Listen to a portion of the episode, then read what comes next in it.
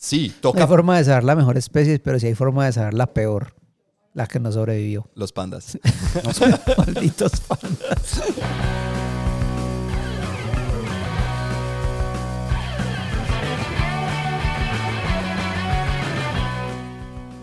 Bienvenidos al episodio número 65 del podcast de la mesa, Olimpiadas, Juegos y Mesas. Hoy están con Andrés Sierra, ¿qué tal? Santiago Rodríguez. Alejandro Henao, hola. bienvenidos.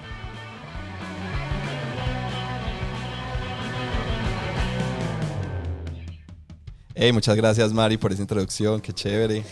Una Eh, excelente introducción. Sí, Mari es eh, una integrante de la mesa que pocas veces eh, Se mesa. eh, se logra oír, su voz se logra oír, pero está presente en todas, en todos los episodios y en todo lo que sacamos. Pero así lentamente le decimos, ah, hacer la introducción hoy. Y luego, ¡suaz! Capítulo especial de la vida de Mariana y los Ajá. juegos de mesa. Esperen, por ahora ella está muy ocupada jugando LOL, entonces por eso no nos va a acompañar en este episodio. Sería- Eh, sería esperamos que algún día cambie sus prioridades, pues sí. Sí, obviamente. cierto. Pero gracias Mari por esa introducción. Eh, ¿Qué tal chicos? ¿Cómo están? Qué rico volver a Excelente, estar acá. muy bien. Sí, ¿Cuánto ha pasado? No sé, mucho Un tiempo. rato. No es el primer episodio con la, pues, en el que regresó Andrés, pero es el primero en el que tomamos un tema otra vez fuerte de los de la mesa eh, con Andy. El Sí. último tema que en- del, del que hablamos fue sobre la educación. Los juegos y la educación, sí. Me pareció un tema súper chévere, muy interesante. Eh, o- otra vez, como, como con casi todos los episodios, o todos diría yo, pues son temas tan complejos que pues es pues solamente como un abrebocas a lo que a lo que todo ese mundo de la educación y los juegos en la educación pueden ofrecer, ¿cierto? Entonces, Sí. eh, y este también va a ser. Ah, no, no, es que todo, yo creo que es, va a ser muy difícil, creo que, no sé si algún día lograremos ahondar lo suficiente en un tema, creo que eso es tal vez imposible, pero pues la idea también del podcast de la mesa es como generar preguntas alrededor de, de los juegos, ¿cierto? No necesariamente como, como dar una clase o, o algo así, sino como, no sé, pues pensar los juegos, como siempre hemos dicho, pensar la parte social y cultural de los juegos, entonces pensar los juegos de una manera no sé si diferente, pero por lo menos para mí sí diferente, como, como que yo no logro, no, como que yo no veo, este, como intento cuestionar unas partes que no, no veo que se cuestionen en otras, en otros canales, eh, sobre todo de Estados Unidos, pues de, que son los que yo más eh, Sí, consumo. Y propiciar como una oportunidad de que se haga, se, se, se genere una discusión alrededor de ese tipo de cosas. Ajá. Y es, y es algo pues que yo digo que con ese episodio sucedió bastante. Ah, los comentarios que recibimos fueron muy positivos de personas diciendo como, ay, qué bueno que por fin hablaron de eso, Ajá. me gustó mucho o estaba esperando ese tipo de episodio, qué bueno que llegaron a él. Y obviamente, eh, a pesar de que hablamos tanto rato, porque fue un episodio larguito, Sí. eh, se siente que hay muchas, muchas tangentes por los que se puede seguir Lo que pasa es que yo creo. Yo, qué pena, Alejo, que te interrumpí. Eh, creo que se alargó porque es un tema pues que nos apasiona a los tres Sí, y a ustedes dos y más aún al, al invitado, a Rafa era que se llamaba. sí Rafa. Eh, porque, pues, o sea, la educación y los juegos y la unión de eso es como, es como, no es, o sea, nuestro mundo, ¿no? Pues como que, bueno, yo ya no estoy tanto en la educación, pero ustedes están constantemente, pues ustedes son profesores todavía, entonces como que lo viven en carne propia y lo han, lo han utilizado. Entonces, pues había mucho, mucho para decir, eh, muchas experiencias para, para compartir. Entonces, eso me parece que hizo un episodio. Pues si no, ha- si no se han oído ese episodio, o sea, vale mucho la pena, está muy, muy, muy divertido y muy interesante. Entonces, sí. De verdad, de verdad que sí. Hablamos algo sobre los comentarios que nos dejaron Sí. al respecto. Incluso hay uno sobre este episodio en particular. Dale, tenés Hay por un- ahí alguno que quieras, Alejo, Sí. contarnos. Sí, hay, hay una, hay una, hay una chica eh, que nos ha estado siguiendo pues mucho últimamente. Ya se llama Clau Hernández. eh, y en el Saludos Instagram a Clau. nos ha estado pues como dejando muchos comentarios. Y con este episodio pues nos comentó mucho porque dijo que lo estaba esperando, que muchas gracias. Y nos dijo que ella sueña con ser docente y poder enseñar eh, utilizando como herramienta los juegos de mesa, que es muy interesante. Recuerda que en el colegio tuvo un profesor de física que se, que se apoyó en la actividad lúdica para explicar la fuerza del rozamiento y la fuerza de la fricción y los hizo tomar impulso y tirarse eh, con una, como por una pista enjabonada, plástico, jabón y agua, y que recuerda mucho esa experiencia. Entonces yo le decía que es muy interesante, pues que el hecho de que ella recuerda esta experiencia refuerza el punto que estamos tratando de hacer, que esta aproximación a utilizar pues los juegos o actividades lúdicas eh, para, para promover la enseñanza o explicar conceptos, eh, genera algo en el ser humano y es una manera de recordarlo. O sea, no sé hace cuántos años ella vivió esa experiencia, pero el hecho de que la pueda contar todavía y recordarla así, hace, eh, refuerza esto. Yo quiero compartir una experiencia de este fin de semana que estuvimos jugando y precisamente de cómo los juegos se pueden usar y no solamente en ambiente de educación, o sea, los juegos pueden educar o pueden enseñar incluso por fuera del aula de clase. Sí. Eh, yo estaba con unos amigos en una finca y estábamos jugando Codenames, Ajá. ¿cierto? Este juego en el que nos dividimos en dos equipos y uno del equipo es el que va a dar pistas y hay una matriz como de palabras en el medio de la mesa y yo tengo que hacerle adivinar a mi equipo cuáles son las palabras que corresponden, pues que me corresponden, que nos corresponden, Sí. sin que adivinen, sin que eh, digan las palabras del otro equipo. Y el primero que logre encontrarlas todas, pues gana, ¿cierto? El primer Sí. equipo. Y eh, fue algo muy impresionante porque, o sea, estábamos jugando, inicialmente yo estaba con, con alguien eh, que estaba, estaba jugando y él decía una, ah, ah, bueno, y es, es a través de pistas, ¿cierto? Entonces se dice una pista y uno intenta encontrar pues como conexiones entre las palabras, ¿cierto?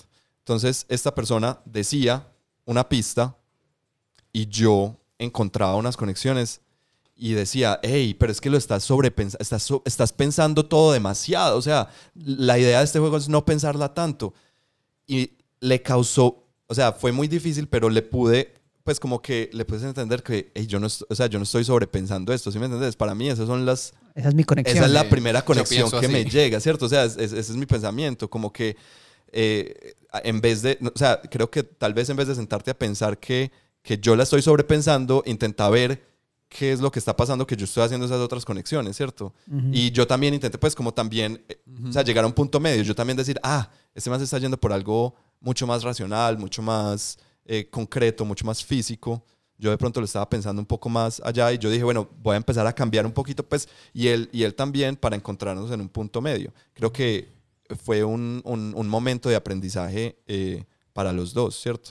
Como que una a veces da por sentado ciertas cosas y los juegos te pueden mostrar que, que no, ¿cierto? Muchas veces uno piensa, no, es que no hay que pensarlo mu- mucho, sabiendo que, que es que no es que se esté sobrepensando, sino que es que la gente hace conexiones distintas. ¿Sabes qué, Andy? Es, ese fue un tema que no tocamos en el episodio y es como el, el aprendizaje colateral Sí, que dejan los juegos de mesa. Es Ajá. una cosa súper valiosa de la que no hablamos. Pero hemos hablado en otro episodio, cuando hablamos de lo que, eh, pues cosas que he Sí. aprendido En los juegos de mesa eh, hablamos jugando mucho juegos de mesa, ¿cierto? Entonces, Exacto. Pero es, es muy cierto, son cosas muy valiosas sobre cómo nos relacionamos con los demás, eh, sobre nuestra propia manera de lidiar con la frustración, con, con la competitividad de un momento, Sí. eh, con conflictos, con un montón por de cierto, cosas. no ganamos, perdimos, pero, pero ganamos amistad y ganamos aprendizaje.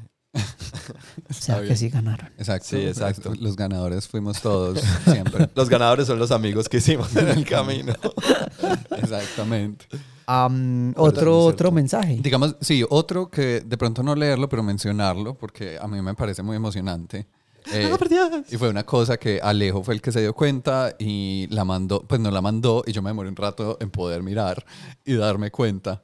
Y fue que en el episodio, mm, eh, De jugando en la Sí, mesa. Jugando en la mesa de hace tres semanas. sí, el, digamos, que era Tachyon, Monstrosity dos. y My City. Sí, como tres episodios atrás eh, hablamos de Monstrosity, ¿cierto? Que es un juego que nos ha gustado mucho, toda la cosa. Nos encanta. Si no, Ejemplo. si no saben cómo es Monstrosity, vayan y escuchen ese episodio. Sí, Ahí estamos. eh, o sea, gusta tanto que lo había conseguido yo inicialmente, inmediatamente Alejo y Sí, Andrés ya se consiguieron todos lo las copias. Sí, o sea, Sí, ya. Obligado eh, para las Yo lo tengo debajo de la almohada, pues son cosas así. mejor dicho, le escribo, le digo los secretos. Eh, pero resulta que nos comentó en ese episodio el diseñador del juego. ¡Lo logramos! Ya que ya. Ya se cancela el podcast. Hemos- Ya de aquí llegamos, no hay ya dónde todo, más, sí. no hay dónde más llegar, Ya ¿no? hay- Eso ya, fue ya todo. solo hay de para abajo. Sí, eh, un, un tal Eric Lawson comentó que gracias por su reseña de Monstrosity y yo le contesté como, pues yo, yo pensé como, ah, con mucho gusto, es uno de los juegos que más nos ha gustado últimamente, porque ya habíamos que, visto que, por ejemplo, Cloud también mencionó que debido a ese episodio ya lo compró y que fue una pues que fue un éxito total. Entonces yo pensé que era otra persona más como que, hey, qué bueno, gracias por la reseña, me Que interesó. también muy chévere. Obvio, entonces yo pues muy... Y luego, eso fue como a- al otro día, o más tarde, yo como me acabo de dar cuenta que Eric Lawson es el nombre del diseñador porque recuerdo que cuando hablamos de diversidad, Sí. yo estuve haciendo una investigación sobre, sobre am, diseñadores afrodescendientes Sí. y uno de los nombres que me salió fue Eric Lawson. Entonces yo sé Wow. que yo lo había mencionado. Yo dije, Ujú. Eric Lawson, Eric Lawson, claro, ese es el diseñador. Y obviamente le comenté nuevamente. Vamos a ver, estamos planeando Oh my God, cositas. oh my God. Estamos planeando cositas. Yo no sé, vamos a ver, vamos a Vamos ver a ver puede- qué pasa. qué Pero puede pasar por ahí. Cositas vienen. Ya saben, ya saben. O sea, eh, no vamos a dejar que la fama se nos suba a la cabeza. Pero tráeme Cierto. mi champaña. Pero cada día entiendo más a Lady Gaga. Solo Sí. digo eso. Sea, No, no es por nada, pero cada día entiendo más. Cuando ella habla sobre la presión de la fama, cada día es más conectado con ella. Saludo. Sí, total. entonces, saludos, amiguis. Saludo, Gaga. Saludis. Amiguis. Ujú. Bueno, entonces sí, eso, eso fue como un hecho. A mí también como Súper, vi sí. que Alejo mandó eso, yo como, ¿qué es esto? No entiendo. Y después también caí en cuenta y fue como, ¿qué? Pero sí, eso, muy chévere. pues, acostúmbrate, Santi. Pasa mucho en la mesa. A nosotros nos pasó en Bogotá. Pero bueno, eh, a lo que nos convoca. Sí, sí. Entonces, no sé si se dieron cuenta que hubo unos Juegos Olímpicos. ¿Qué es eso? Algo Es escuché. complicado. Al Eh, respecto. Yo creo que Los Juegos Olímpicos no fueron en el 2020.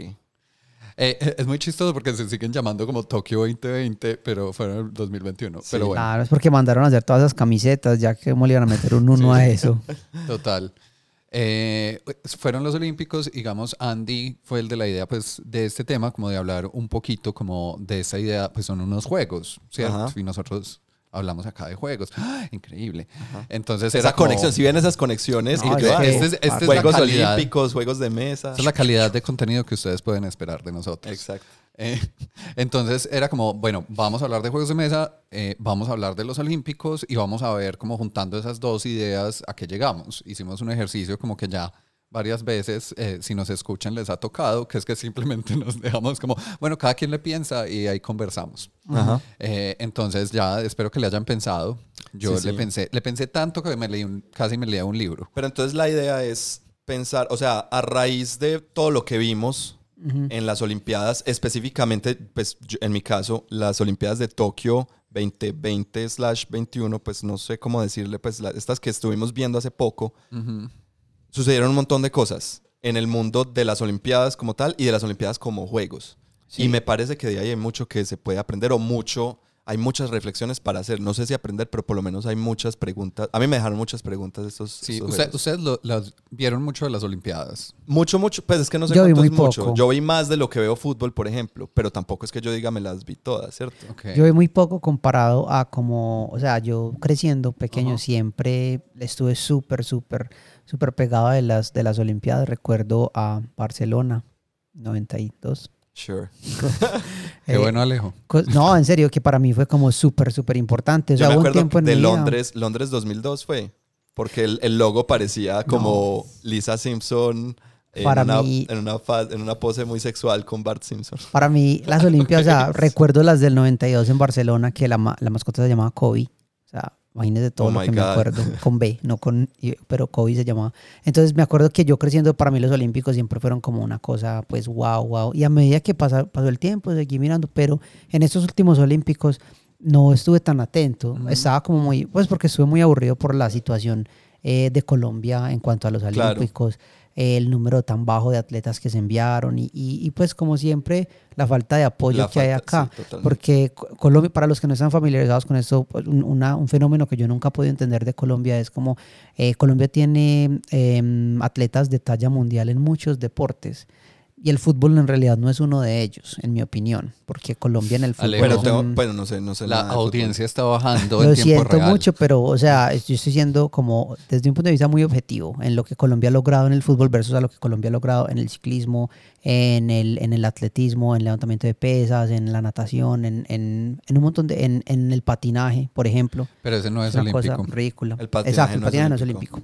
Entonces, no, estoy hablando de deportes en general. Entonces, por ejemplo, eh, eso, entonces pienso que teniendo todos esos deportistas hay muy poco, muy poco apoyo. Y eso me aburrió mucho con los Juegos Olímpicos y les paré muy poca atención, les puse muy poca atención por eso. Sin embargo, eh, sí hubo un montón de, de- de noticias que era imposible no darse sí, cuenta claro. de ellas. Sí, como, Eh, como que skate es parte de los olímpicos. Este año entró. Y saben que para los próximos entra breakdancing, que Se llama solo Se break. llama break. ajá, wow. Y entra otro, no me acuerdo cuál, entran dos. que son como... Sí, el, el- interesante. el otro que entró este año que me pareció muy bacano fue mm, escalado, escalar. ¿Así? Sí, rock climbing. Ajá. Ah, qué chévere. Y que era es súper dramático. ¿Sí? Sí, porque era como, solo había creo que una medalla de escalar, pues una para hombres y una para mujeres. Ok.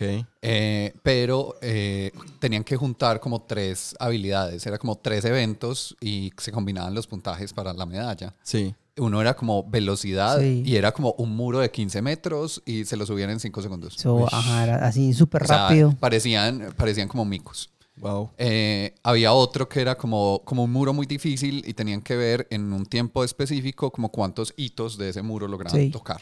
Ajá. Eh, y el otro no me acuerdo. A mí me parece súper chévere. O sea, yo estoy completamente a favor de que se abran nuevos juegos en los Olímpicos. Sin embargo, me parece que hay, hay un problema y es. O sea, se abre, se abre breakdancing. ah, No, no breakdancing. Bueno, skate no es tan problemático, pero por ejemplo, este de, de rock climbing, ¿cierto? Como que se abre, ya los Olímpicos lo, lo, lo reciben, pero todos los países que no tenemos infraestructura para entrenar a nuestros atletas en, en eso, ¿qué? ¿Cierto? Hay, hay, hay, hay como- un montón de críticas como tesas. Yo escuchaba a una chica que conozco que le daba, pues yo sentía que le daba mucha rabia, por ejemplo, el tema del patinaje. Ajá. Sí. Como que en patinaje Colombia es, o sea, es como el putas, pues, o sea, Sí. es la cosa más Ah. impresionante. ¿Cómo es? Por ahí hay un meme que dice es que dime que eres colombiano sin decirme que eres colombiano. Es que, no, es que si hubiera, si hubiera, si el, si el patinaje fuera olímpico, Colombia se llevaría todas las medallas. Entonces, Sí. parte de lo que decía, pues que me parece un poquito conspirativo, pues personalmente, pero era un tema como que, claro, que los deportes que aprueban son deportes en los que los países desarrollados les va bien y Sí. los otros no los aprueban. Eh, Pero eso no, Eh. no sería como un salto tan loco. Yo la verdad dar. no sé. a ver, es más, yo creo que es más un tema de los países desarrollados tienen el músculo para cumplir todas las cosas que hay que cumplir para que los aprueben en los Olímpicos. Y hubo una época que los Olímpicos solo aprobaban deportes y salía un deporte. Ok. Eh, Ah, yo no ya sabía tenían eso. Como, tenían como un, un, sí, un número. Sí, entonces, por ejemplo, había deportes como skate, como surfeo también está ahora en los Olímpicos, este de escalar.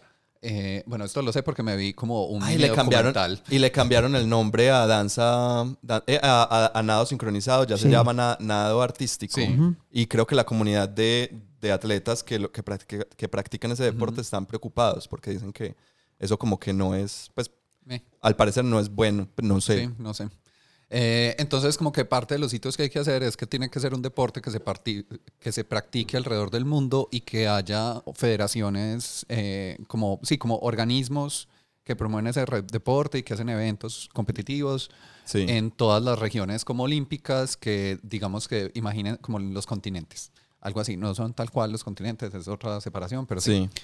Eh, entonces, claro, pues si yo soy un país desarrollado que puedo hacer ese tipo de movimiento, pues lo hago más fácil que si es como, no, pues Colombia se va a poner a promover que haya federaciones de patinaje en todas las regiones y que hagan eventos y no sé qué, pues, y además de eso, pues debe haber otro montón de requisitos. Ajá. Entonces, más, yo menos, o sea, menos conspirativamente lo veo en que sí hay un peso, pues, como económico detrás de poder hacer ese tipo de cosas, pero no es como que digan, no, este no lo aprobamos porque los que son tesos son del tercer mundo. Ujú. Sí, sí, Pues tampoco puede que sea de esa manera. Pero, pero sí es muy cierto que, que al tener este, esta, estas posibilidades y estos recursos, obviamente va a ser más fácil que esos Sí. deportes estén ahí. Eso siempre va a pasar, pues, obviamente. Sí, pero igual, o sea, es muy interesante cómo se está abriendo como los olímpicos a nuevos deportes, en parte porque quitaron esa regla de que ya no tiene que salir un deporte para que entre un nuevo. Pero también hay que hacer la crítica, creo yo, de, pues miremos qué deportes están entrando. Esta, este, este año entró skate, Ajá. ¿cierto? Eh, El escalar y surfeo, creo que fueron los de este año. pero mira, ah bueno, escalar y... Skate, ah, y surfing. escalar y Surfing. surfing. Y, el y para los próximos va a entrar eh, breakdance y no sé qué más, ¿cierto? Es como, pues también son todos deportes como de, pues, o sea, uno no ve por ahí que, que, que hayan como deportes que, que, no, que no sean originarios como de países eh, subdesarrollados, ¿cierto? Sí, y ah, bueno, y había un tema, por ejemplo, en Estados Unidos que les, les critican mucho, que es como el skate viene de Estados Unidos Exacto. y no les fue bien a ellos ah, ok, en skate. ok. Ah, sí. Eso me, me encantó lo del skate. ¿Viste como el número de, de, de niñas que se, que, que se destacaron. O sea, una cosa Sí, vi que había muchas y, y vi que vi que el- l- les participantes eh, del skate eh, eran muy jóvenes. Ajá. ¿cierto? Sí, era, creo que hubo varios. Hubo en skate, por ejemplo, había una niña de 13 años. De Sí. Brasil. eh, Creo que una de. Brasil y también la, la de Japón, que fue la que se ganó la medalla. En skate hay como dos, si no estoy mal, hay dos eventos. Uno es como un evento técnico y el otro es como en un, en un bowl de estos de skate, no sé eso Sí. cómo se llama. Un bowl. En una piscina de esas Skate. vacías donde la gente hace skate. Ajá. Eh, entonces eran dos eventos y eh, estaba entonces para hombres y para mujeres. Entonces, si no estoy mal, en skate eran cuatro medallas en total que estaban en juego. Ok. Eh, y la de mujeres, o sea, se las ganaron niñas de 14 años, o sea, una cosa así Sí. impresionante y eran tesísimas. Y por ahí vi el comentario, eh, la, la japonesa entrenó con Tony Hawk Ajá. y Tony Hawk le decía que él ya hacía cosas que él ni, ni en su mejor punto en la vida de skate él era capaz de hacer Ajá. y que él, o sea, que hacía cosas co- como que los trucos que hacía, él, él dice como pues puede haber cinco personas en el mundo que sean capaces de hacer ese truco. Ujú. Y es, es una cosa pues de habilidad impresionante. Sí, a mí, digamos que para mí eso es, eso es algo, es, ante- a ver, a mí los Olímpicos me parecen un, un- un evento bonito, ¿cierto? En general, en general me parece un evento bonito, es, el, el desfile inicial es bonito, ¿cierto? Eh, tiene una, una cosa de nacionalismo ahí que no me gusta mucho, pero bueno, digamos que eso es chévere.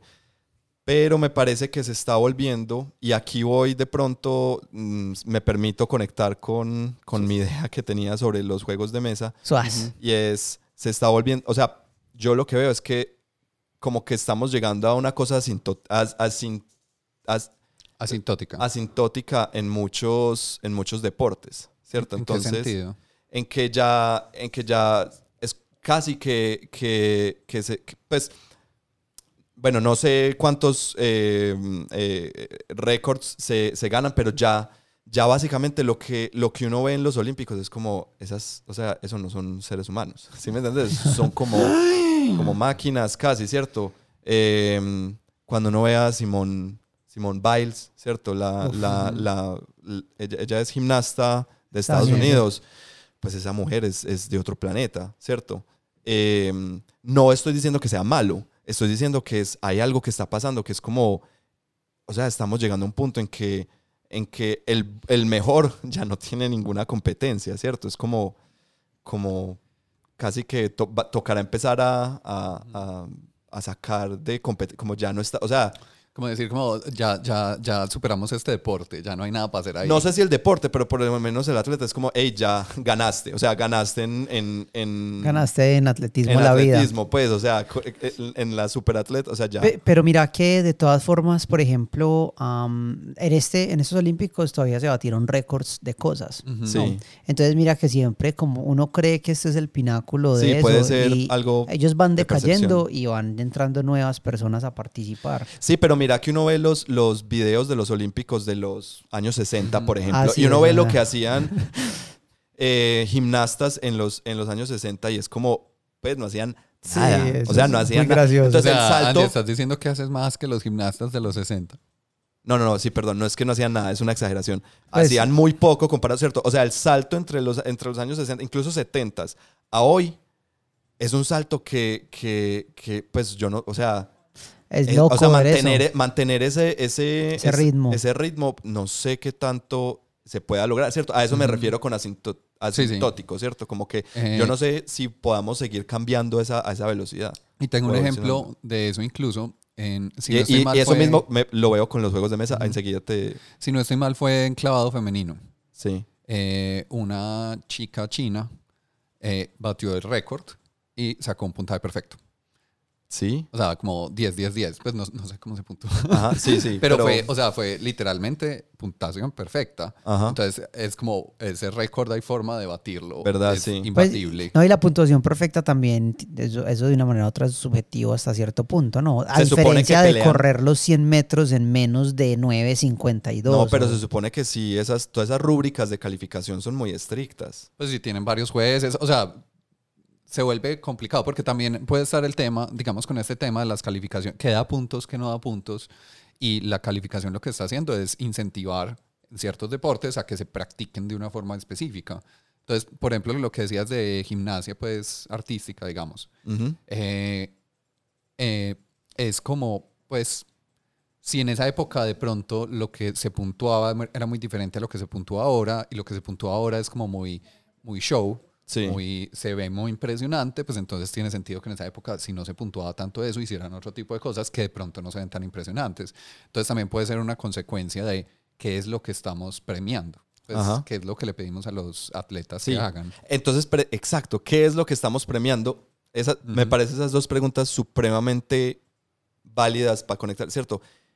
¿Qué le estamos pidiendo a los atletas que hagan? ¿O qué, estamos pidiendo, qué le estamos pidiendo a los juegos entonces ahora, ¿cierto? ¿Qué, qué es lo que... O sea, ¿cuál es la expectativa? ¿Qué es lo Sí. que queremos de ellos? O sea, ¿qué, qué parte? Porque ya hemos llegado también en el, en el mundo de los juegos. Uno Ujú. siente a veces también cierto, no sé, no sé si es la palabra correcta, pero cierto hartazgo, ¿cierto? Como que, como que ya no se dan esos saltos tan, tan grandes que uno veía antes, como el primer, no sé qué, el primer worker placement y el primer que hizo esto y el primero y, y deck builder y el primero no sé qué, ¿cierto? Eh, ¿Cuál será ese próximo salto cuántico, por así decirlo, en tanto en los Olímpicos como en los Juegos de Mesa? ¿Cierto? Me- eso me, me hace preguntarme mucho. Y, y no será, Andy, que tal vez haya una saturación tan grande en el mercado de todo lo nuevo que está llegando, que salen tantas cosas, que muchas veces ni nos damos cuenta cuando suceden esos momentos de revolución, por decirlo así, en, la misma, en el mismo mundo de los juegos de mesa. Te entiendo, tal vez, pero yo creo que si fueran unos saltos tan grandes como, como el salto que dio Dominion, por ejemplo, o como el salto que dio Stone Age, o como el salto que dio El Grande, pues si, fue, o, ¿cierto? si fueran saltos tan grandes, creo que se notarían. Sí. O sea, yo entiendo que hay una saturación, uf, no, es que la Sí. cantidad de juegos que salen es impresionante, pero los saltos grandes se notan, ¿cierto? Porque todo el mundo, ¿cierto? Como Wingspan salió. Y Wingspan, bueno, fue un salto muy grande en cuanto a temáticas. En cuanto a mecánicas, no tanto, ¿cierto? No fue algo pues como, como, como que, cam- bueno, sí cambió, en realidad sí cambió el landscape de los juegos de mesa, pero no en la manera como estos otros, ¿sí me entendés? Yo lo siento diferente, o no sé si Sí, sí, sí. de pronto soy de otra época tal vez. Pero, a ver, puede ser, también hay un tema que es nostálgico, Sí. ¿cierto? Es como, en mi época las cosas eran así. Sí, sí, claro. total. ¿Cierto? sí. Entonces es como, no, ahora la gente no se esfuerza, no sé qué. Pues es como, puede haber ahí, uno está viendo las cosas siempre como en un lente de nostalgia, pues. Sí, sí. Sí. Eh, eso puede tener que ver. También es un tema, puede ser un tema como de mercado, que es como, ma- ha madurado el mercado de juegos de mesa, es un mercado que mueve mucha plata sí. y las editoriales van a la fija. Ya encontraron lo que da plata. Ajá, Sí. entonces ir a la fija también puede que de alguna forma eh, vuelva más lenta ese proceso como de innovación, porque innovar es arriesgarse. Pero, el, pero la innovación tiene que estar ahí y va a estar ahí, ¿sí me entiendes? La, la innovación no la puedes frenar. Entonces, yo digo es, ¿en dónde vamos a ver la innovación, sobre todo en los juegos de mesa? Me lo pregunto desde, el- desde los Juegos Olímpicos, ¿cierto? ¿Qué, qué le, qué le pedimos, qué calificamos de un, de, un, de un atleta? Entonces, ¿qué vamos a calificarle para verlo como innovación a un juego? ¿O de dónde, dónde van a salir esas, esas innovaciones? Tal vez en el mercado, tal vez, tal vez lo que pasa es que ya para las innovaciones, como de pronto ya se dio en, en los juegos de video, ya hay que dejar de mirar el, el, Las el casas mercado, grandes. las casas grandes, ¿cierto? De pronto ya nos tenemos, de pronto lo que esto nos está diciendo es, hey, ya hay que dejar de ver los olímpicos de los juegos de mesa, ya hay que empezar es a mirar los juegos regionales, ¿cierto? Sí. Los, las, las, las- el patinaje. independientes. Volvemos. No, pues porque de pronto uno, uno ve esos artistas, ¿cierto? Pero de pronto yo voy a la calle aquí al, al- al- al- a las personas que hacen malabares en, en, en el parque y de pronto encuentro algo que en ningún en ningunos Juegos Olímpicos haya encontrado antes. Entonces estoy hablando de, ¿será que tenemos que empezar a mirarle más a los print and plays, a los juegos que... Apoyo a los juegos regionales. Print Your Own Games, ¿cierto? Juegos de self-publishing y, y que no salgan grandes, sino que, hey, yo saqué este juego, mire aquí, ve a ver usted cómo lo produce, pues si lo quiere jugar. Pues sí, dise- hay diseñadores que son experimentales, que Exacto. lo que hacen es decir, como pues yo hago cosas experimentales y ahí puede Ha- ser hace poco, no sé si, yo no sé si yo les conté a ustedes, no sé si, le- pero conocí a través de, de- de Facebook, había alguien que, que publicó unos, unos archivos para modificar este juego a Horrified. Ujú. Ok. Ustedes conocen Horrified. Sí. Yo lo tengo, pero no lo hemos jugado No, los tres. No. Bueno, eh, el, el- ese, ese- ese personaje eh, publicó unos archivos, dijo, el que lo quiera probar, yo me metí, descargué todos los archivos y todo.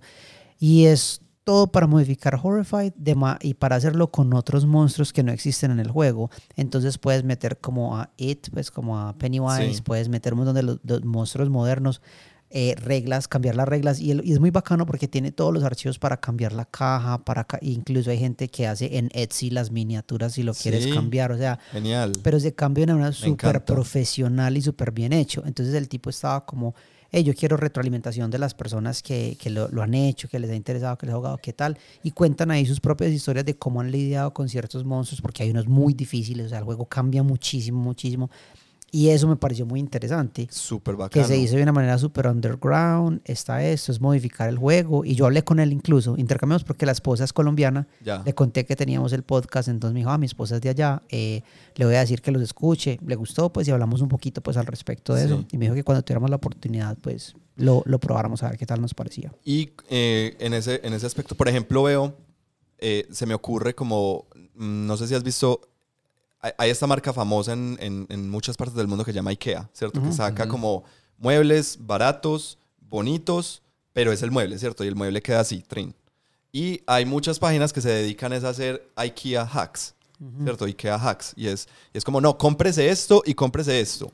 Deseche estas partes y ármelo, ta, ta, ta, ta, ta, y le queda otra cosa diferente, ¿cierto?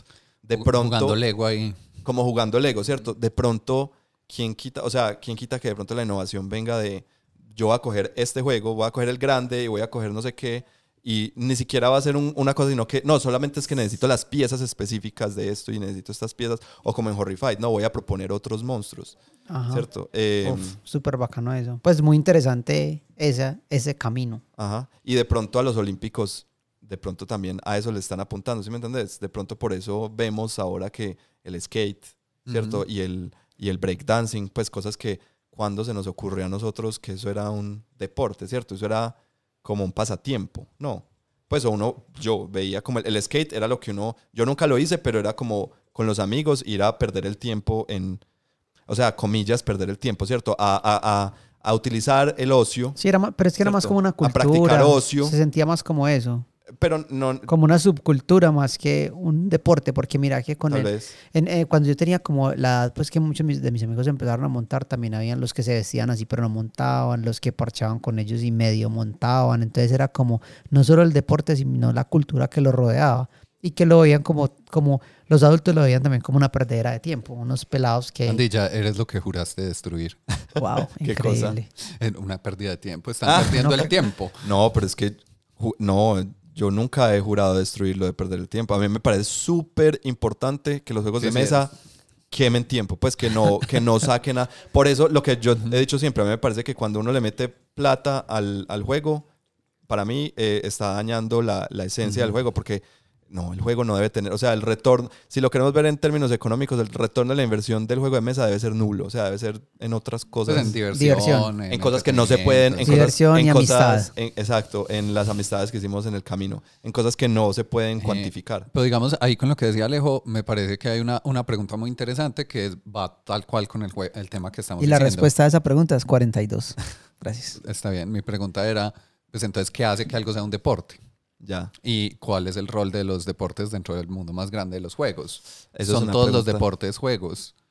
No sé. 42, ya saben, 42. Ahí está. 42 deportes son juegos, el resto no. No, pero, pero sí, pues entonces está como, eh, por decir algo, un deporte que de pronto no me parece a mí un juego, pues aquí no le he pensado a esto, estoy diciendo lo que me viene Sí. a la cabeza, puede ser atletismo, Sí. ¿cierto? Es como salir a trotar, salir a correr, eh, los 100 metros planos, ese tipo de cosas, pues yo no lo veo como un juego.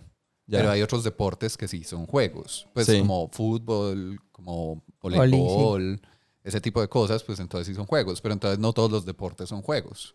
Ya. ¿Qué es un deporte? O sea, no me, no me Ay, atrevo a no, decir qué nada pereza. porque yo sé que, o sea, sé que en el momento en que diga cuál es jue- cuál juego es un deporte o no es un deporte, ahí mismo, o sea, de Sí. una- porque Sí, eso sí. va a ser muy difícil. Eso es una, son una- pero, pero es una pregunta muy interesante Sí, también. Yo, yo no la sabría responder, En pero ese está chévere. sentido, pues cuando, cuando, cuando uno propone qué es un deporte, entonces salen lo que decíamos en el video, ¿cierto? De qué es un juego. Cada que vos definís un juego salen los outliers que dicen, no, pille que esto Ajá. también. Entonces, eh, también por ahí se pueden buscar innovaciones en Sí. el deporte para los olímpicos y, en, los, juegos. Ajá. Entonces pasa, por ejemplo, con los juegos de mesa y qué pasa cuando, cuando el propósito del juego como tal no es ganar o no hay un ganador o no hay, o sea, o no se puede medir de esa forma.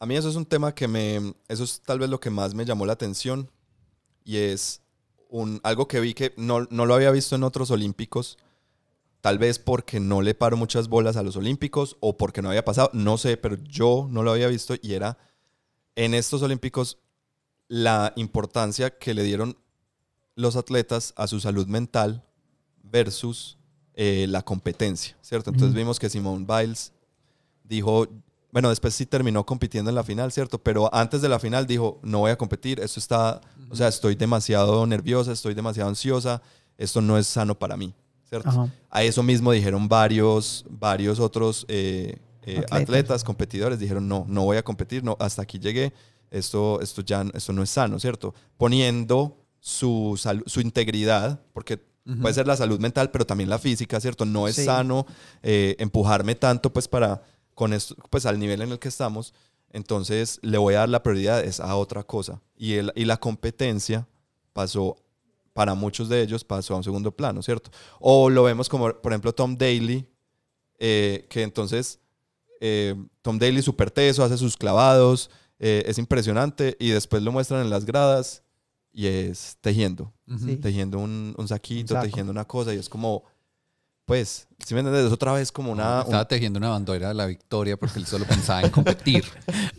Lo peor es que es súper, o sea, es, es demasiado hermoso lo que hizo. Es como, no, me hice un bolsito para guardar la medalla. Entonces hizo un bolsito donde guardar. Y se hizo un saco. O sea, durante los Olímpicos se hizo un saco y se lo puso y es como, pues, o sea, si me entendés? Es como... Sí, no sé si viste las fotos de todos los eh, de, de todos los am, eh, atletas que eran fa- fanáticos del anime. No sé si viste Ah, eso. también, Un exacto. montón de atletas haciendo am, no sé, ademanes con las manos, Sí, poses, sí. cosas que mostraban que eran fanáticos del anime. Eso me Ajá, pareció súper en- gracioso también. en- Como en- que los Olímpicos uniendo por otras partes que no es el deporte. Es como pillen, ay, mira, este man que es... O sea, le encanta Naruto porque hizo la no sé qué de no sé cuántas. Yo no sé nada.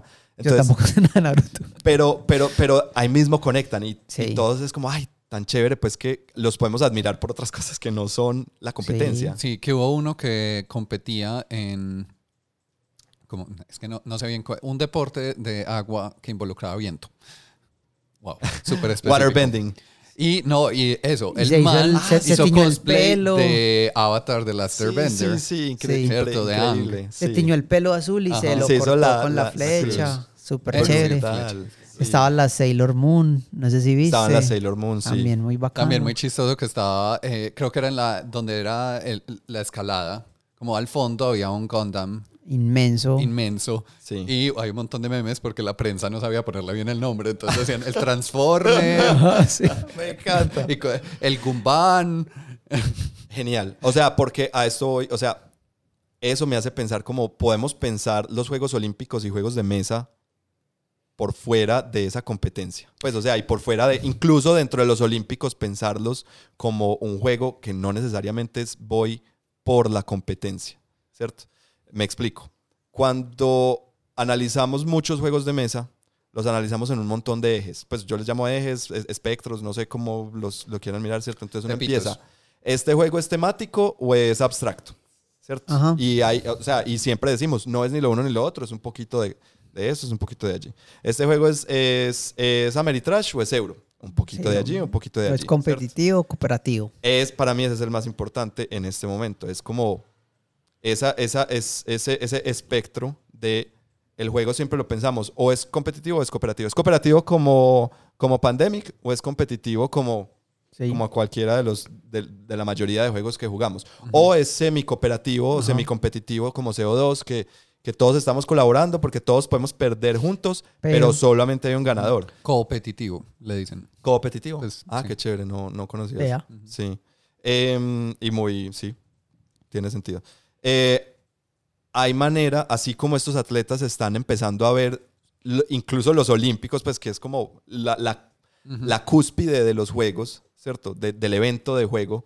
Y ellos llegan allá y se piensan el juego o se piensan el deporte por fuera de la competencia. habrá manera de que en los juegos los pensemos por fuera de ese binarismo, de ese espectro de competencia, cooperativismo. Pues para que no sea que, claro, no, es que ya existe, ya existe los juegos cooperativos, no hay que, no hay que pensarle a la, a la, a salirse de, la competencia, ¿cierto? Es como, yo creo que hay maneras de, de salirse de, esa, de ese binarismo, pues, ¿cierto? Pues a ver, eh, el libro, entonces cuando pusiste el tema, yo me acordé de un libro que tenía que no me había leído y me lo empecé a leer. No alcancé, obviamente. Desde que pusiste el tema, no me ¿Cómo leí así un si libro completo. planeamos esto por un mes cada episodio? Pero, pero siempre alcancé a leer. El libro se llama The Well Played Game, como Sí. el juego bien jugado. Ajá. Y es de Bernard de Cohen, que es, no sé si se acuerdan, en un capítulo, ah, no, ese está pendiente. Alguna vez haremos un capítulo de juegos hippies. Sí. Y él viene de este movimiento. él viene como, pues sí, de una época muy hippie. Viene de pensar los juegos en los 70s y todo lo que, o sea, toda la idea del libro es decir, como, bueno, pues que cuando uno juega bien un juego. O sea, Eso, cuan- exacto, sí, ya, ya voy entendiendo, Ajá. sí. sí. Y en- incluso esas preguntas que estás haciendo, él las propone, no, no, diciendo, no diciendo como es malo que haya competencia. Incluso da varios ejemplos. Entonces, por- un ejemplo que da por decir algo es, es- está muy escrito de forma muy rara el, el libro porque es como él contándole a uno una historia hipotética de la cual uno hace parte eh, hipotéticamente. Qué hippie Es- Es súper de su parte. viejo Bernard. Bernard se murió. La gente se muere. Eh, No. entonces da un ejemplo con ping pong, ¿cierto? Entonces él dice como, mira, estamos jugando eh, un partido de ping pong, ¿cierto? Sí. Y jugamos, él lo describe como no, y entonces tú haces un reverso y haces un clavado y yo te respondo y es súper emocionante y estamos jugando bien el juego, o sea, estamos jugando un juego bien jugado, nos estamos sintiendo que estamos disfrutando el jugar el juego. Y cuando termina el juego yo te gané, pero fue difícil eh, y siento que los dos disfrutamos aunque no los dos ganáramos. Ajá. Eh, y después entonces, claro, se lo tenía que tirar, no, lo, pone, lo pone como más problemático y es como que no, y resulta que vos me decís que es que estabas jugando con tu mano dominante porque eres parte del equipo intergaláctico de ping pong. Como en The Y Princess querías- Bride. Y querías... O eres parte del equipo olímpico de ping pong, Ajá. que ya están en un nivel. Ajá. Y, y querías que no fuera pues como, como una cosa donde me destruyeras, sino que yo disfrutara el juego. Entonces te Sí. diste a ti mismo pues como un handicap, como una desventaja. Eh, pero resulta que yo con esa información me sentí robado de mi victoria, porque ya sé que no estabas jugando en serio. Sí. Entonces también dice como parte de jugar bien un juego es que los dos juguemos en serio. Y, y como que el objetivo va a ser que al final no importe el juego, sino que importe es que estamos jugando. Ajá. Eh, Eso. Que como esa, esa frase famosa de, de Knizia, ¿cierto? Que el objetivo en juego es ganar, pero lo importante no es ganar, sino el objetivo. Sí. ¿Cierto? Eso, eh, esa, esa parte me, me- o sea, me, me pusiste a pensar mucho en eso y de jugar, cómo, cómo jugar bien un juego, en el sentido de no de, de ganar, sino de cómo es un juego cuando se juega bien. Sí. Eh, a mí se me ocurre, y una manera de salirse de ese, de ese binarismo también competitivo, cooperativo, es, ¿qué tal un juego? Por ejemplo, Dominant Species, que es uno de mis juegos favoritos, eh, eh, especies eh, evolucionando antes de que llegue la gran glaciación, y como en casi todos los juegos competitivos, eh, hay un track de puntos de victoria, y al final el que quede más adelantado gana, ¿cierto? ¿Qué tal si de, desde el principio eh, Chad Jensen, el diseñador, no lo hubiera puesto como que gana el que, el que cruce la... la eh, gana el, el que quede con más puntos, sino que dice, logran sobrevivir a la glaciación los que sobrepasen cierto umbral, ¿cierto? Ajá. Los que lleguen, los que pasen de 100 puntos de victoria. Esos sobreviven a la glaciación. Creo que ahí nos podríamos meter en un tema un poquito más temático incluso, ¿cierto? Porque no, creo que no todo, aunque hay competencia en la naturaleza, no todo se trata de ser el más. Pues si el no hay forma de saber. La no mejor hay- especie. Y no hay forma de saber exacto, sino que hay forma de saber cuáles especies sobrevivieron y cuáles no. ¿cierto? Sí, No toca hay forma de saber la mejor especie, pero sí hay forma de saber la peor. La que no sobrevivió. los pandas. Malditos fantas. Eh, más o menos. Sí, va, va, va por ahí, ¿cierto?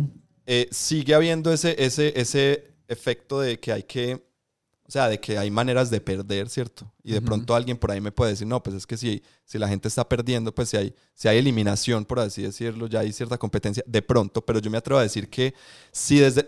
No puede ser cambiárselo al juego porque sería como muy difícil, pero si desde el principio un juego está concebido no como una competencia, sino como, no sé cómo llamarle a esto, ¿cierto? Como un umbral, ¿cierto? El objetivo es, y por ejemplo, este umbral puede cambiar. Eh, un juego famoso, no sé, vamos a. denme un juego con puntos de victoria bien famoso. Pues bien. bien no, Catán, Catán. No, pero con un track, que gane el que tenga más puntos de victoria. Eh, eh, los castillos de, Borgoña. Ah, ok. O cualquiera de Stefan Feld, que tienen un, montón, un track de puntos de victoria. ¿Qué tal si em, Feld, en vez de decirnos gana el que tiene más puntos de victoria, es si quieren un juego fácil, jueguen a 50 puntos. Un juego medio a 70 y un juego difícil a 100. Y como, hey, hemos estado jugando este juego durante, sí, ya lo jugamos un mes, a fácil ya nos lo pasamos, sí, por así decirlo. Y no es cooperativo, sigue siendo, sigue teniendo esa competitividad. Pues no estamos cooperando, sino que eh, yo puedo elegir si en algún momento eh, eh, cooperar o competir con otros para poder pasar ese, ese umbral, ¿cierto? Y de pronto llegar a, y, y, de pronto empieza a ver como ya, bueno, volvería a haber una metacompetencia, pero como, hey, lo jugamos y todos superamos la barrera de los 150 puntos, ¿cierto? Y de pronto ahí empieza a haber, no sé, se me ocurre una primera eh, aproximación a eso de, de, salirnos un poquito de ese binarismo. No sé ustedes qué piensan al respecto. Es que yo pienso que tiene mucho que ver con, con, con la claridad que exista en el objetivo del juego. ¿A qué me refiero con eso? Por ejemplo, yo les digo a ustedes, eh, eh, por ejemplo, Catán. Catán es un juego en el cual es fácil decir si sos bueno o no jugándolo, ¿cierto? Yo, por ejemplo, soy muy malo jugando Catán. Eh, yo sé que Andy es, vos sos medio bueno, ahí medio, medio, ¿sí, o no? ¿Qué tal sos vos, Santi? Nunca he jugado Catán. No me acuerdo. Es súper bueno. Pero, pero hay personas que yo sé que juegan muy bien Catán, ¿cierto? Entonces, ¿qué significa eso? Significa que saben dónde ubicar su primer ciudad, saben cómo ubicarse en respecto a, a los, a los recursos, e incluso vos puedes ir en, ir en internet y buscar. Yo una vez miré cómo, cómo jugar bien Catán y decía como dónde te debes ubicar y todas esas cosas. Pero entonces, porque ¿cuál es el propósito de Catán? El propósito de Catán es súper sencillo. O sea, hay que lograr esto para ser el ganador. Hay que lograr eso para activar el fin del juego y gana esta persona y tal. Pero piensen una cosa. Últimamente que hemos estado jugando tanto Monstrosity. Yo lo he jugado por ahí unas seis veces en total. Y yo no me acuerdo quién las ganó. Pero lo que yo sí me acuerdo es que me reí mucho. Y me acuerdo, por ejemplo, de alguien que una vez dio una descripción como este monstruo tiene cara de que es vegetariano. O, o sea, jugar con la familia de Mariana es demasiado gracioso por las descripciones que ellos dan de los monstruos. Es como, este monstruo es como, como un dinosaurio. Entonces uno como, ¿pero cuál dinosaurio? Pues un dinosaurio, el dinosaurio normal, el dinosaurio. Entonces uno es como que, ah, el dinosaurio normal, obvio, ya sé cuál. Entonces ahí ya piensa si el dinosaurio normal es en dos patas con manos corticas o en cuatro patas. Entonces, ¿por qué? Porque ¿cuál, es, ¿cuál sería el propósito de Monstrosity? Monstrosity es un juego de, de, la experiencia, ¿cierto? El propósito de Monstrosity es pasar bien, disfrutar la experiencia. Y yo creo que hay muchos juegos donde se puede, o sea, denotar de manera muy, muy, muy clara que el propósito del juego es la experiencia que nos brinda. ¿Sí me entiendes? Estoy de acuerdo. Y ahí, y ahí es cuando uno se le olvida quién fue el que lo ganó la última vez que lo jugaste. Y sabes que ni siquiera me pasa con Dixit, por ejemplo, que a veces hemos hecho la comparación de Monstrosity con Dixit o con, con algunos otros juegos por el estilo y yo siento que Dixit todavía tiene ese elemento de cooperación. Y ahorita que mencionas Monstrosity, estoy, estoy de acuerdo. Yo también lo, lo, he jugado muchas veces y no me. Pues la verdad tampoco me. Es más, a veces uno es como, ay, bueno, uno pone el punto y no sé qué, y bueno, y va ganando, pero no importa, ¿cierto? Yo más que los puntos, lo que quiero ver es los dibujos de los demás, ¿sí me entiendes? Y comparar los dibujos de los demás con la carta. Porque yo siento que ese es el propósito del juego. Entonces, si uno tiene muy claro cuál es el propósito del juego, y, y, yo lo digo porque el propósito del juego, ahí está. Y yo lo digo mucho porque ahorita que he estado como trabajando en eh, este año yo en el colegio solo trabajé en proyectos. Yo no he dictado mi materia como tal, sino que he trabajado en proyectos. Entonces, como a mí no solo me ha tocado enseñar proyectos a los chicos, sino trabajar con otros profesores y explicarles cómo la enseñanza a proyectos difiere tanto de lo que ellos han estado haciendo por tantos años. Algo que yo les digo como una manera muy sencilla de, de, de, explicársela cuando no tengo mucho tiempo. Digo, pensá en el resultado final. ¿Qué es lo que quieres lograr? Ah, yo quiero que esos muchachos aprendan mucha más autonomía a la hora de aproximarse a eso. Listo. Entonces ese es tu objetivo final. Empecemos a construir del final hacia atrás. Ah, yo lo que quiero es que ellos hagan un libro artesanal, porque acá en el colegio tenemos una, eh, esta tradición de que eh, la noche de los cristales rotos, pues en la tradición judía, Sí. ellos, como tantos eh, libros fueron destruidos y tanto conocimiento, lo que hace es que el colegio todos los años en esa noche presentan un montón de libros que los chicos hacen. Ajá. Y se vuelven a la posteridad, van como a esa literatura o arte que ellos hicieron. Sí. Entonces pensábamos que, bueno, el propósito es este libro, pero pensemos en nuevas cosas, en tecnología y todo. Y a través de ese producto que se escoge, uno empieza a construir hacia atrás. Con los juegos de mesa puede pasar algo muy similar. Y muchos juegos de mesa se nota que eso es muy claro. El propósito de este juego es hacer que de dos a seis personas se rían y Ujú. pasen bueno en jugadas, en, en, en, en, Sí, pues, y sabes en 20 minutos. No se me hace, o sea, yo no descarta, pues es, es completamente, tiene mucho sentido que Monstrosity venga de un diseñador diverso, pues de un diseñador Claro. que rompe con el esquema de, de- de diseñador de juegos de mesa, ¿cierto? Claro. Entonces, Es que, Sí, es que esa es la ver. cosa y es porque lo, lo que a mí me da mucha risa de las personas que no entienden la diversidad y la critican y tanto, a mí me parece muy gracioso porque, mira, yo hablaba esto con una, hay una niña en el colegio, eh, una niña muy pequeña, ella, tiene, ella está en sexto y es una niña que es muy interesante y con la que habla mucho con nosotros los profesores y todo y a ella le gustan mucho los juegos y juega muchos de los juegos que los niños juegan, juega mucho Roblox, juega mucho eh, este otro que se matan mucho ahí, que no me acuerdo cómo es que se llama ese juego. es Has, descrito como 500 juegos. En fin, es un juego pues... ya dejé de tomar nota. Fortnite. Entonces, eh, Fortnite, eso, Fortnite. Entonces, una vez hablando de eso, ella, ella me preguntaba, profe, ¿por qué, están, ¿por qué se escucha tan poco de mujeres que diseñan juegos? Entonces yo le decía, no, es muy gracioso, hay muchas, pero muy poco, muy pocas veces la gente se mete a, a mirar eso y a, y a- y a- y a darse cuenta que detrás de juegos como God of War, por ejemplo, que es un juego tan famoso, el último que salió, hay unas mujeres muy poderosas que tuvieron mucho que ver con el diseño. con entonces, yo les decía a ella, entonces había unos niños, ah, es que las niñas no juegan tantos juegos. Entonces ella se para y decía, pero yo juego muchos juegos, yo juego todo lo que ustedes juegan y yo Y soy más, una niña sí. y juego mejor, porque es verdad, juega mejor. Y después esos niños desaparecieron Entonces, misteriosamente. entonces yo les decía, lo gracioso de esto es que nosotros como amantes de los juegos, al rechazar un cierto grupo de personas, sean las mujeres porque decimos que no juegan, o sean esta raza o esto, lo que estamos haciendo es disparándonos nosotros mismos en los pies porque estamos no permitiendo que Sí, toda esta diversidad llene nuestro hobby de un montón de cosas que ni siquiera nosotros sabíamos que nos gustan. El hecho es que si una persona de otro país me va a contar esa historia que en ese país es importante. O sea, pon- ponete a pensar, por ejemplo, las, las leyendas urbanas que existen en Colombia o los mitos y leyendas colombianas. Yo me acuerdo de cuando yo estaba en el ejército, yo contaba cosas de la patasol, les contaba eso, y esta gente era fascinada porque nunca habían escuchado algo así. ¿Sí me entiendes? Ajá.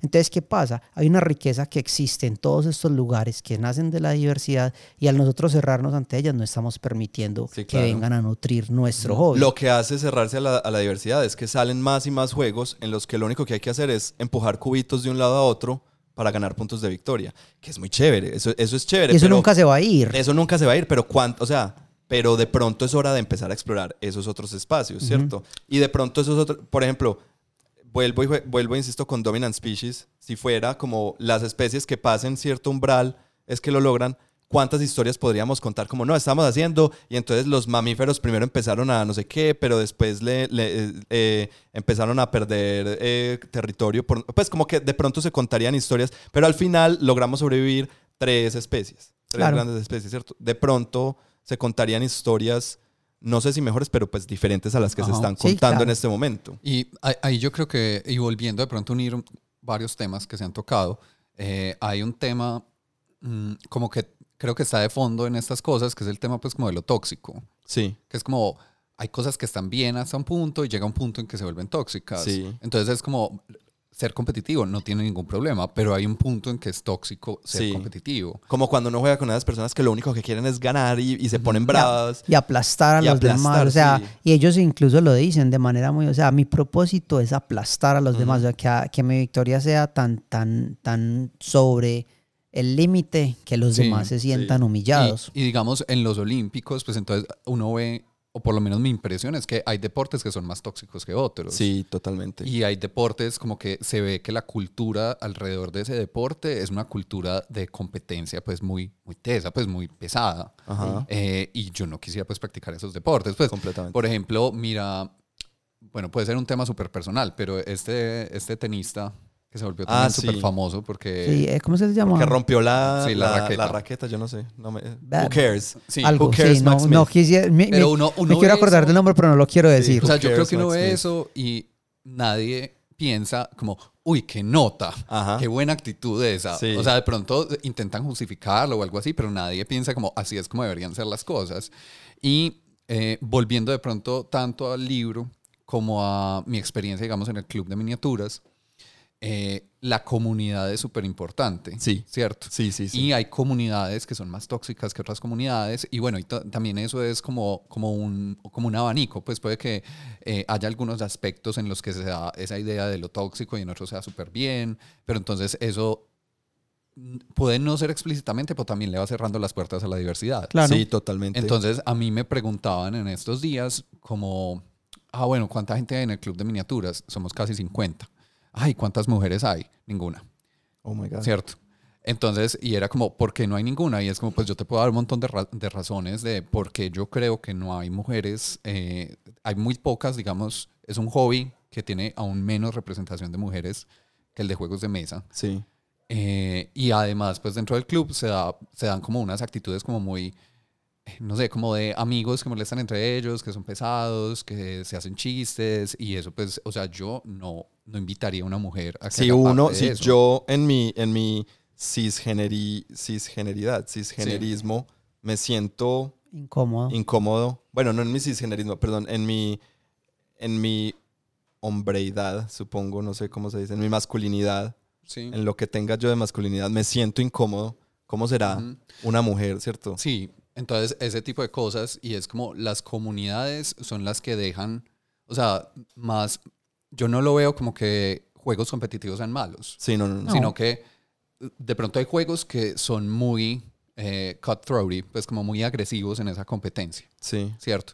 Y esos juegos, por ejemplo, yo solo los jugaría con gente que me sienta súper cómodo jugando. Ajá. No los quiero jugar con Claro. gente que yo diga como no los conozco porque se van a dar unas actitudes muy malucas en Sí. ese juego. Y es como la idea que se habla en el libro, es como, pues es que llega un punto en que el juego no importa porque estamos tan cómodos como comunidad de juego que sabemos que vamos a disfrutar los juegos que juguemos. Y eso me pasa, por ejemplo, con ustedes. Pues yo era leyendo ese capítulo y ya como, ay, la mesa, sí.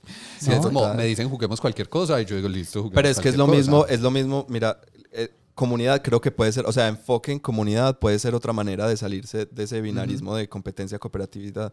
Y es lo que hablábamos hace unos episodios también eh, de mi experiencia jugando Gloomhaven durante todo un año, ¿cierto? Donde el juego, sí, es juego, es muy chévere, no es el mejor juego del mundo, pero el juego, aparte de que nos dio diversión por el juego, el juego creó una, una camaradería entre los que lo estábamos jugando durante un año y medio seguido, Claro. que, o sea, nos ayudó a, a- a- a fortificar la relación, la amistad que, que tenemos.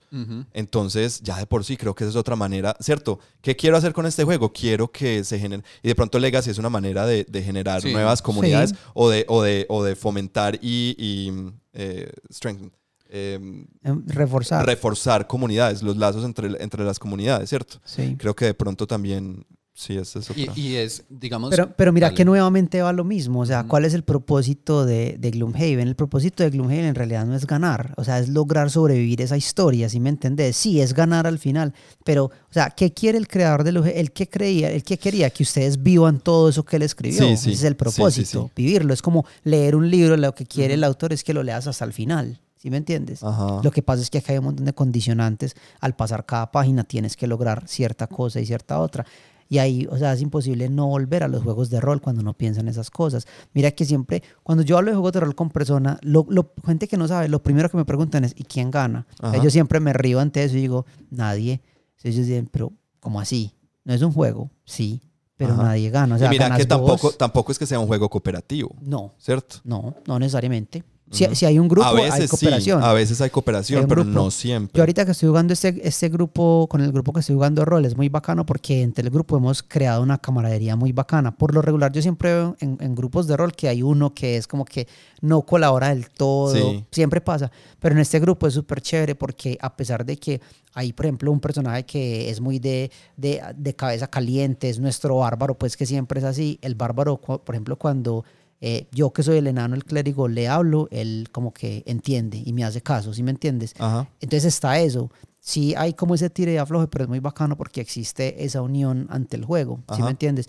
No siendo un juego cooperativo, hay cooperación a veces, pero Sí. no lo es necesariamente. Ujú. Digamos, eh, otras cosas como que he visto, por ejemplo, con la idea que, que Andy, Andy nos está metiendo esa idea por todos lados. No mentiras, lo de Gloomhaven, de, eh, Gloomhaven no, Dominant Species, Ajá. como de que, que sea como no nos extingamos todos, no sé qué. Yo, o sea, eso eh, con el tema Legacy me imagino que va a tener mucho más peso, Ajá. porque sería como, ah, claro, y es que hay consecuencias, y entonces ya me empieza a importar como que es que no te vayas a morir. Vení, Sí. yo sacrifico estas especies. pues, Pero como no te vayas a morir, no porque quiero cooperar con vos, sino porque, o sea, de, de cierta Seguí manera te historia, necesito o, te necesito vivo porque, porque, porque somos, tenemos algo simbiótico, ¿cierto? Ah, Como que si vos te vas, sí. si vos te vas, yo, o sea, yo, yo quiero Sí, ganar mis puntos, yo quiero llegar al umbral o pasar al umbral, pero para eso no lo puedo hacer yo solo. Yo, yo necesito también que vos sobrevivas, o por lo menos que, que vos me sigas Sí. dando esa parte, es- esa, que, esa digamos, simbiosis. eso, eso me recuerda, pues creo que es el peor ejemplo para esto, pero me acordé.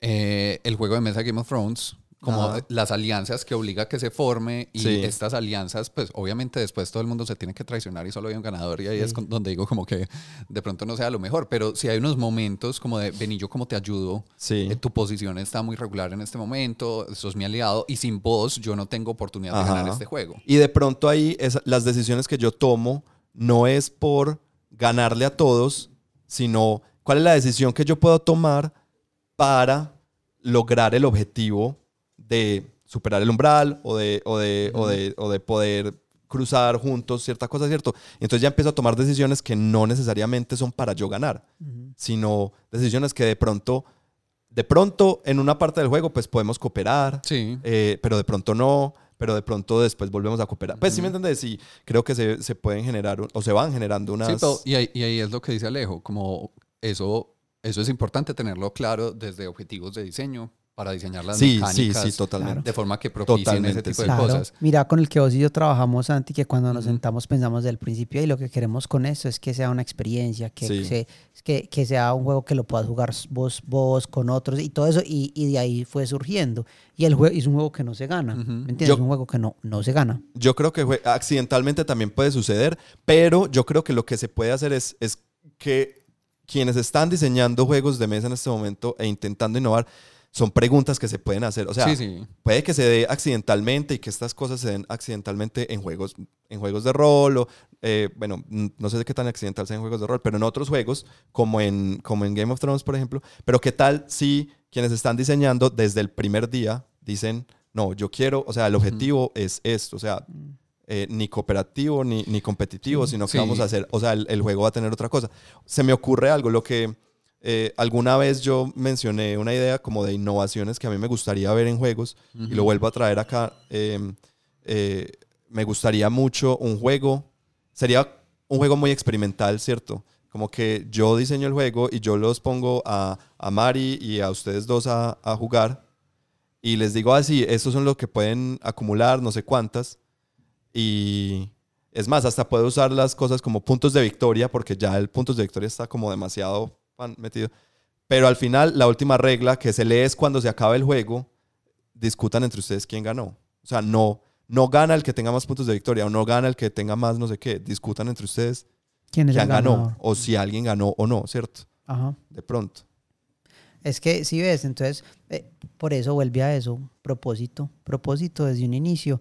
Y tener en cuenta una cosa, y eso, o sea, yo sé que no todos los que escuchan esto necesitan esta advertencia, esta advertencia, perdón, pero eso no significa que los demás lo estamos desechando, eso no Sí, significa sí. que lo demás no tenga valor. A lo que me refiero es que cuando nosotros exploramos estos otros lugares, llegamos a cosas que nos van a sorprender. Ajá. O sea, Ujú. ponete a pensar, es que pensemos nosotros mismos, hace 10 años, Andy, claro. o sea, pensa, trata yo explicarte a vos Monstrosity hace 10 años. Ey, Andy, No, es un no. juego donde dibujas así, marica, no, No, importa hace- quién gana. Hace 10 años estaba muy bien que saliera, do- que Dominion era lo que, lo que nos ponía a todos a hablar, ¿cierto? Porque es como, ah, impresionante. Pero ya de pronto esas, esas innovaciones no son las que Sí, claro. Y entonces como una vez, una conversación que tuve una vez con alguien cuando u- u- una amiga y ella era, yo estoy, yo estoy súper yo apoyo todo, pero sinceramente me parece súper pelle que vaya a salir un nuevo Rocky Horror Picture Show. ¿Para qué si la otra ya está buena? Y entonces yo le decía lo que le digo a todo el mundo, ¿cómo así es que la policía va a ir a tu casa a quitarte el DVD antiguo porque ya ¿Ustedes no les hicieron eso? No, con Batman, con Batman. sí, ya, ya eso, entonces, o sea, eso no va a pasar, entonces seguí disfrutando tu Rocky Horror Picture Show y si no te gusta el nuevo no lo tenés que ver nunca, nunca. o es más, lo puedes ver y criticarlo un montón. Exacto, y ahí está, y ahí está, pero todo queda, o sea, nadie te está quitando lo otro, ya está ahí. ¿Me entiendes? Nadie lo va a reemplazar. Lo mismo con los cazafantasmas. Y ahora que están súper felices porque en la nueva película de los cazafantasmas mencionan que no se ha visto un fantasma en 30 años. Ah, inmediatamente hundió la cazafantasmas femenina porque él dijo que no se ha visto en 30 años, o sea que esa no existe. Es como, parece, esas son las cosas que les dan a ustedes alegría. O sea, de ahí sacas vos tu razón de vivir, pues qué estupidez. Eh, a que no le guste no lo tiene que ver. Lo que decías ahorita me parece muy interesante de comunidad porque justo hoy estaba pensando en eso mientras me bañaba. Mientras me bañaba estaba pensando en ustedes dos. Ah, yo, yo lo hago cada rato. Es que me estaba viendo... Todos a la vez. Me estaba repitiendo. Nos bañamos a la vez, fijo. me estaba repitiendo El Señor de los Anillos, me la estaba viendo otra vez porque eso hay que hacerlo una vez al año mínimo. Sí, peregrinaje. Entonces eh, le estaba mostrando a Mari como algunos de los personajes en la película estaban en mi juego de cartas del Señor de los Anillos de los 90 y como la diferencia le estaba mostrando las cartas y todo. Y pensé yo, ah, este juego a mí me gusta tanto, qué bueno poderlo jugar con Andy, con Santi, contigo, que lo pudieran jugar, qué bacano. Y yo pensaba lo mismo de Magic, a mí me encantaría jugar Magic con ustedes. Porque yo sé que si vos me ganas no me vas a mirar feo, no me vas a... O sea, Obvio sí, Andy jugando Magic cambia. Él dijo que no. hace mil años no juego Magic. Imagínate, el monstruo ha estado dormido por mil años. Y ponete a pensar la importancia de esa comunidad. O sea, si entre nosotros que ya somos jugadores, que ya sabemos, que ya entendemos lo que es, es tan incómodo estar muchas veces en esas situaciones. La diferencia que hace el no disfrutar un juego tan bien hecho como es Magic, porque es un juego muy bueno. Porque eso significa que para yo jugar Magic tengo que ir allá, a esos lugares donde sé que es, maluco. Eh, y, y, eso lo conecto con una idea del, del episodio de educación en los juegos que Santi explicaba una técnica que él, que él, que él, tenía, la de tres, la del cerdito. Ah, sí. ¿Cierto? Un, eh, sencillo, simplemente el, el, para los que no lo han oído, vayan y oiganlo. En, en su clase, corrígeme si me equivoco, había un, un, sistema de puntos en el que vos ibas eh, dando, pues poniendo o entregando las, los, los proyectos o los exámenes o lo que sea, y eso te iba sumando puntos. Y eh, había un, un, personaje que era un cerdito que se llamaba 3, que era, si estás por encima de 3, en, en, Colombia en la nota es, o sea, si sacaste más de 3 o, 3 o más, eh, ganaste, ¿cierto? Es de 1 a 5 o de 0 a 5, no recuerdo. Eh, hace tiempo no, estoy, no soy estudiante.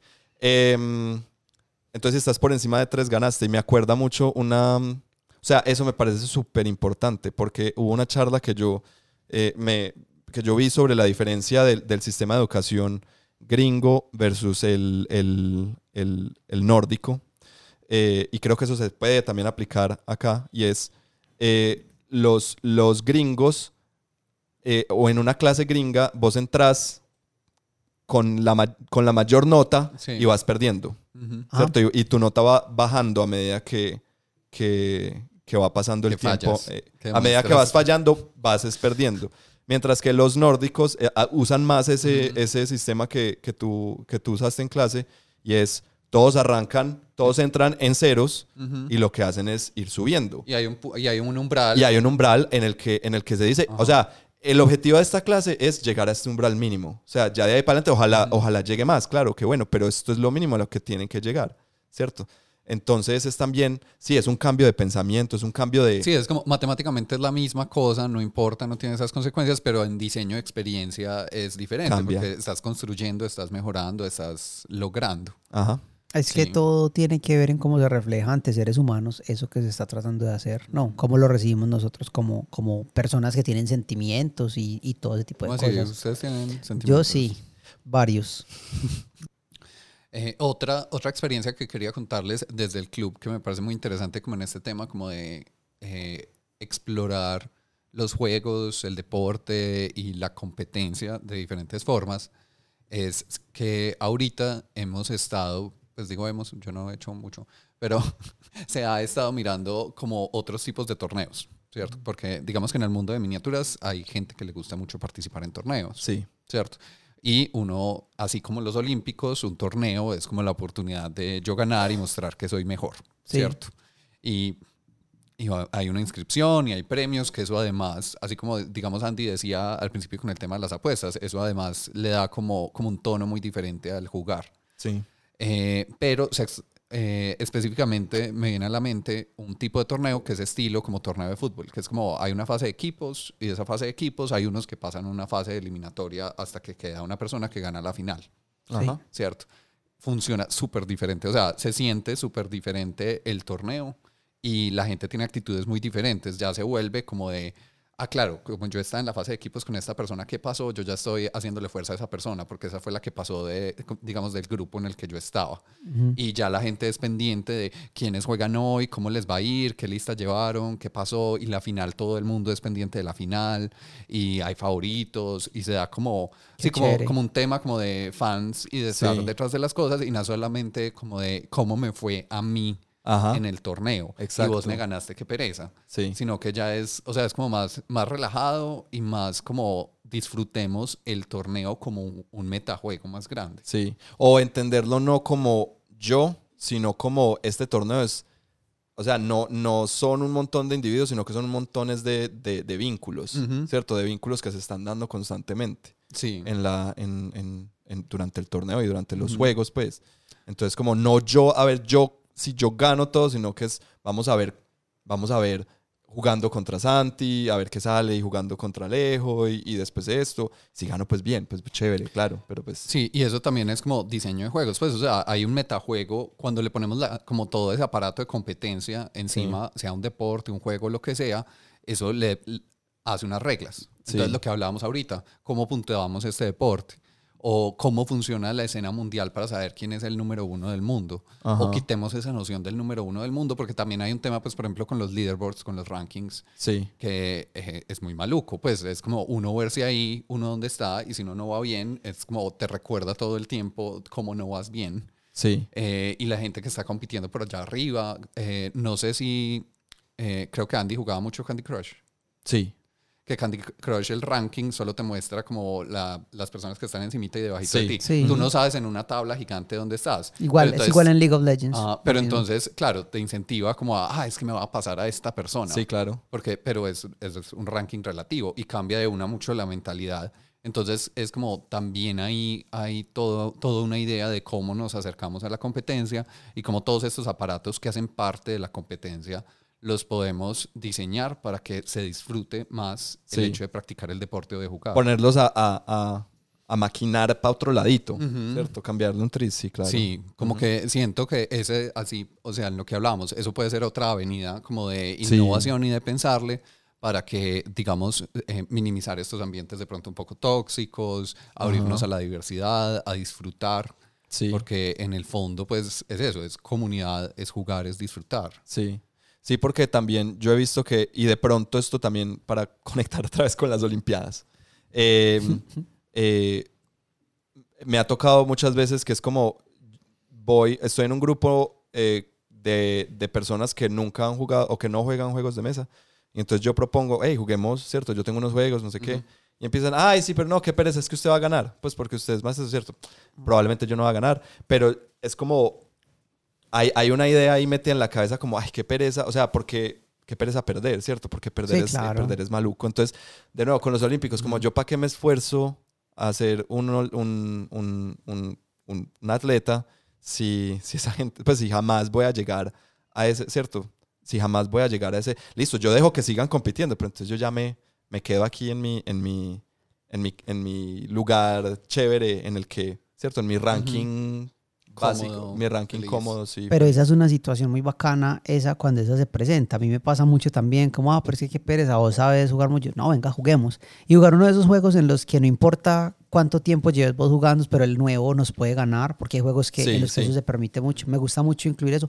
O incluir juegos en cual el objetivo del juego en realidad no es ganar. A pesar de que hay puntos y hay un ganador, en realidad uno nunca se acuerda de eso. Sí. Uno se acuerda fue del el dibujo que hizo Santi, o el baile que hizo Andrés, o la palabra que le salió a Mariana y que ella la entendió diferente de cómo era la que nosotros estábamos entendiendo y la situación que se dio ahí. Entonces, al vos jugar esos juegos y terminar, es como Mira, Ahora- ganaste vos, o mira que no importaba, eso no era eso. Razón. En este momento se me viene a la cabeza es que de pronto esa parte que estás diciendo sí es muy chévere, pero todos esos juegos que uno se acuerda otra cosa que no es ganar, es- suelen estar asociados con juegos de juegos no serios o juegos de fiesta, ¿cierto? Party games o fillers.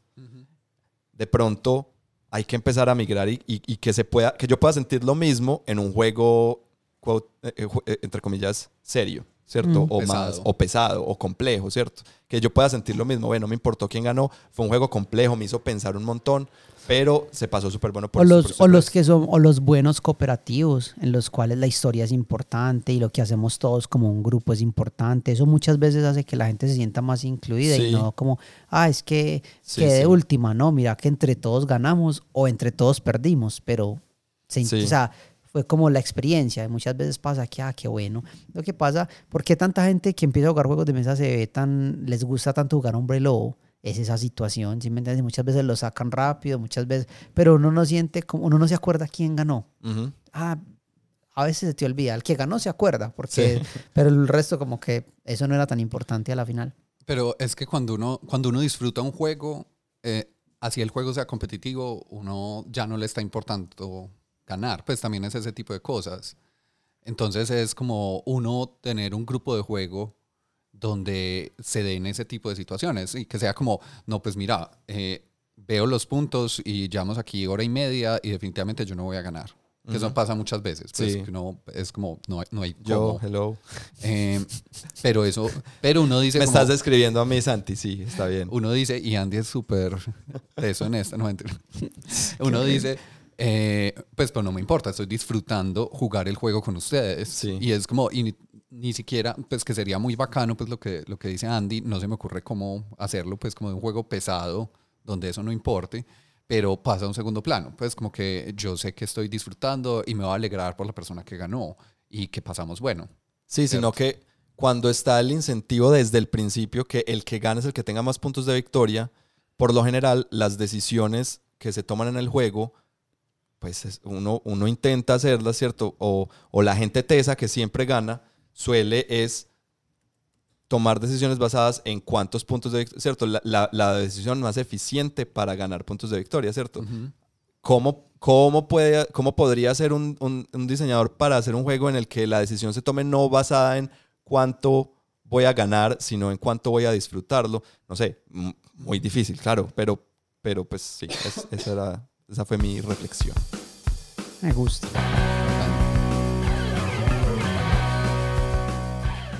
Bueno, eh, otra vez muchísimas gracias por escucharnos, por estar ahí pendientes. Nosotros eh, esperamos que les hayamos dejado, pues yo espero que hayan quedado con muchas dudas, ¿cierto? Ojalá hayan en realidad quedado con muchas preguntas y, y se pregunten mucho sobre sus colecciones, sus, sus maneras de jugar, sus grupos de juego.